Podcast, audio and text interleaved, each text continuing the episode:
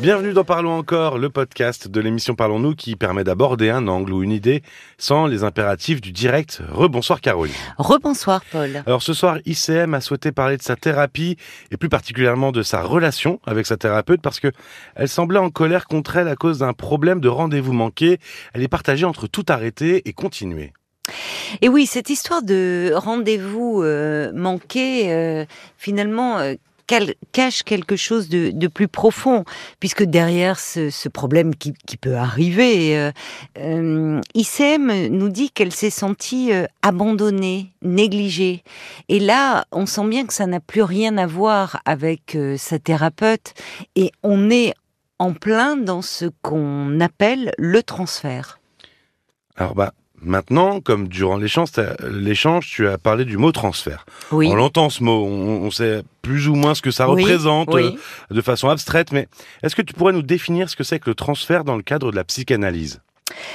Alors, le transfert, c'est d'abord euh, le savoir que le patient prête à son psy. Or, euh, le psy, il ne sait rien.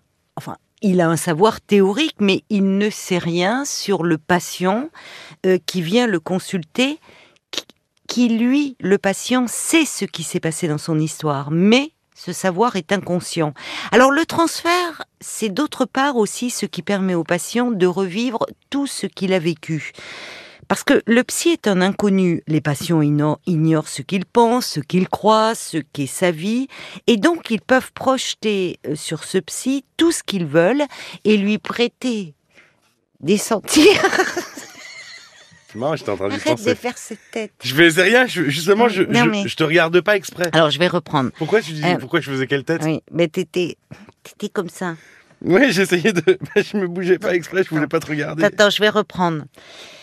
Ils peuvent projeter tout ce qu'ils veulent et lui prêter des sentiments qui les concernent.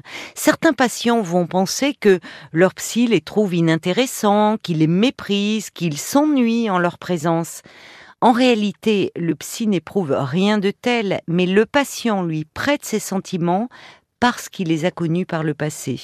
Et le transfert permet que ces sentiments se réactualisent dans la thérapie, qu'ils soient ainsi identifié et reconnu. En fait, on transfère sur le psy, on déplace sur lui des sentiments que l'on a besoin de retrouver pour pouvoir s'en libérer. Alors, tu vois bien qu'à travers ce mécanisme euh, présent dans, dans, dans, la cure analytique, c'est quelque chose qui est présent aussi dans la vie de tous les jours.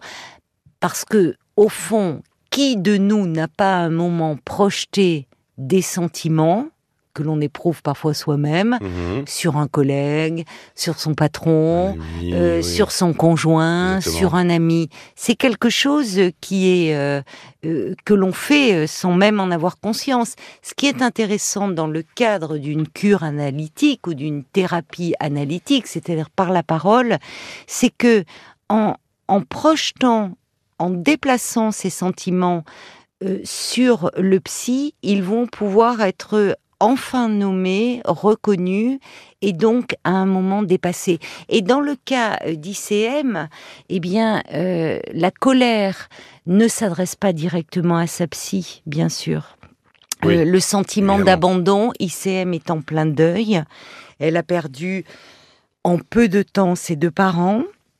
Et on voit bien que la colère euh, qu'éprouve euh, ICM vis-à-vis de sa psy, en réalité ne s'adresse pas à sa psy.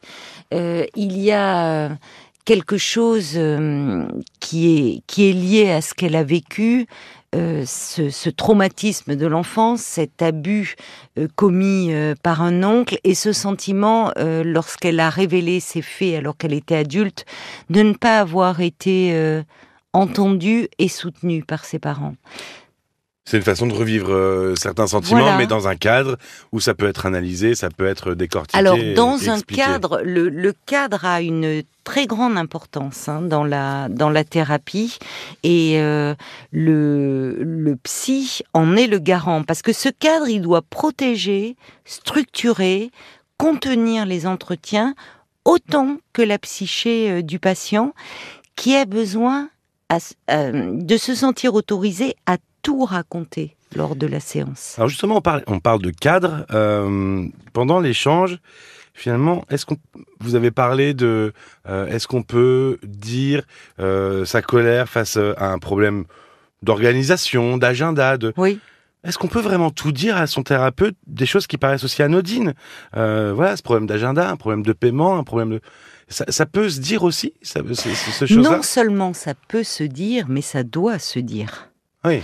Euh, ça, ça doit se dire parce que, en fait, à partir du moment où un cadre est posé, tout ce que ce qui peut paraître anecdotique, on le voit bien à travers un rendez-vous annulé, ce qui peut Oui. arriver, euh, mais où finalement euh, la, la psy d'ICM a tardé à la rappeler.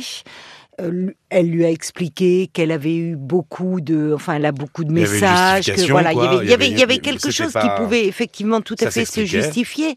Mais en revanche, ce qui était important et intéressant et qui mérite vraiment d'être travaillé, c'est le sentiment euh, d'abandon qu'a ressenti ICM et ce sentiment d'être complètement négligé.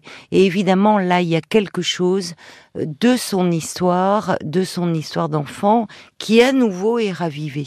Eh ben, j'ai encore quelques sujets à voir avec ma psy, visiblement. Merci Caroline. Merci à toi, Paul. Alors, retrouvez l'intégralité des replays de Parlons-nous, ainsi que tous les Parlons encore, sur l'appli RTL ou sur rtl.fr. On se retrouve bah, pour le direct lundi à 23h, parce que l'équipe de France joue en Autriche. Et sinon, euh, bah, à très vite. À très vite. Parlons encore. Le podcast.